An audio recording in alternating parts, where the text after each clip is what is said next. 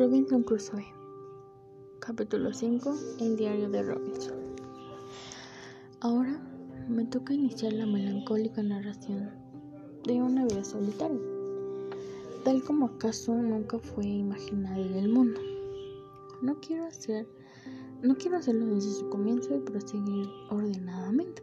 Según mis cálculos, había arribado en la forma narrada o tan torrida a la isla un 30 de septiembre, cuando el sol en su equinoccio otoñal estaba casi sobre mi cabeza, de donde calculé que me hallaba a una latitud de 9 grados 22 minutos norte.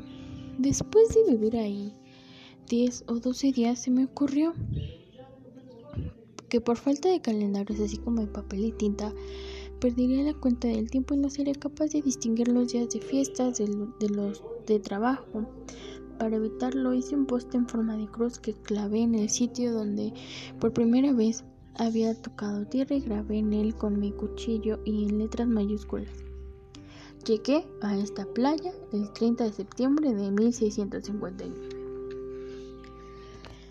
Sobre, sobre los lados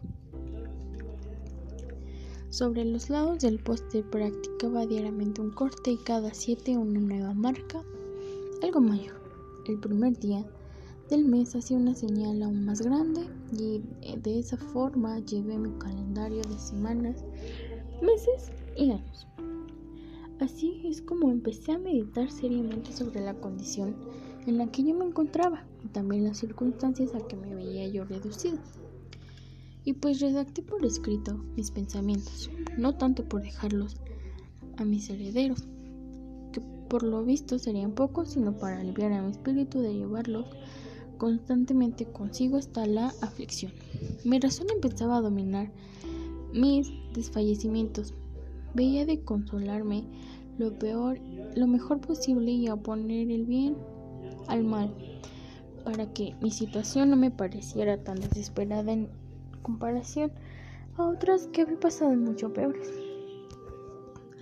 Todo esto fue escrito imparcialmente a manera de un debe y de haber señalado los consuelos que me había sido dados a camino de las desgracias que sufría en la siguiente forma.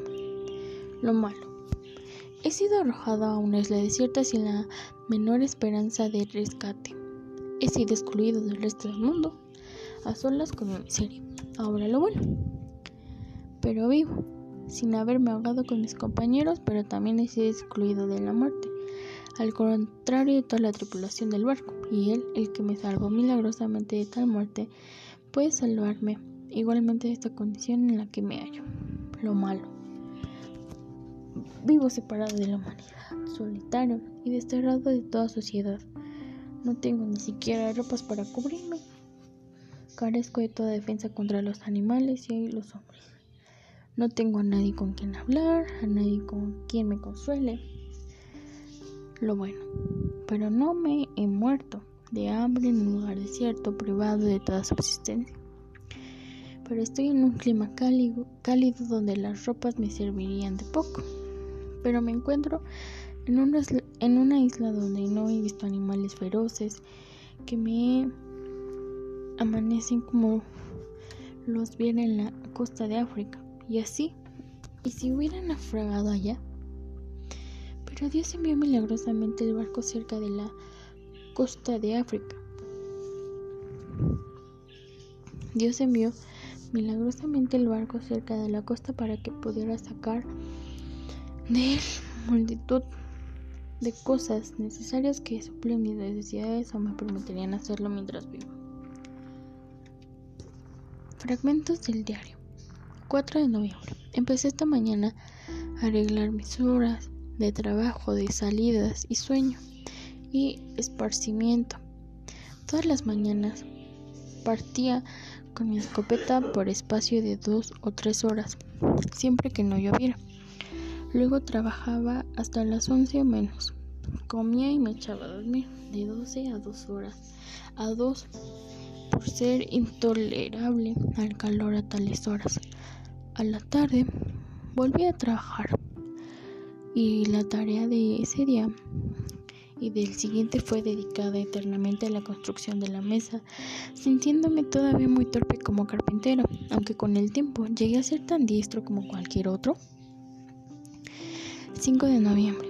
Salí con la escopeta y mi perro, matando un gato montes. Piel muy suave, pero carne imposible de comer.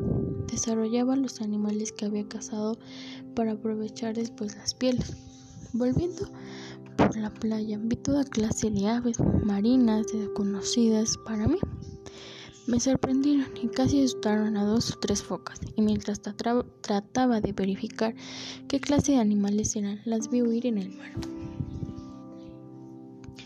dejándome ambas manos libres. Nota, jamás había visto algún mecanismo igual en Inglaterra, o por lo menos no había observado su funcionamiento, aunque más tarde vine a saber que allí era muy común. Aparte de eso, el gran tamaño y el peso de la piedra dificultaba mi tarea, de modo que perfeccionar la máquina me llevó una semana de trabajo. 28-29 de abril.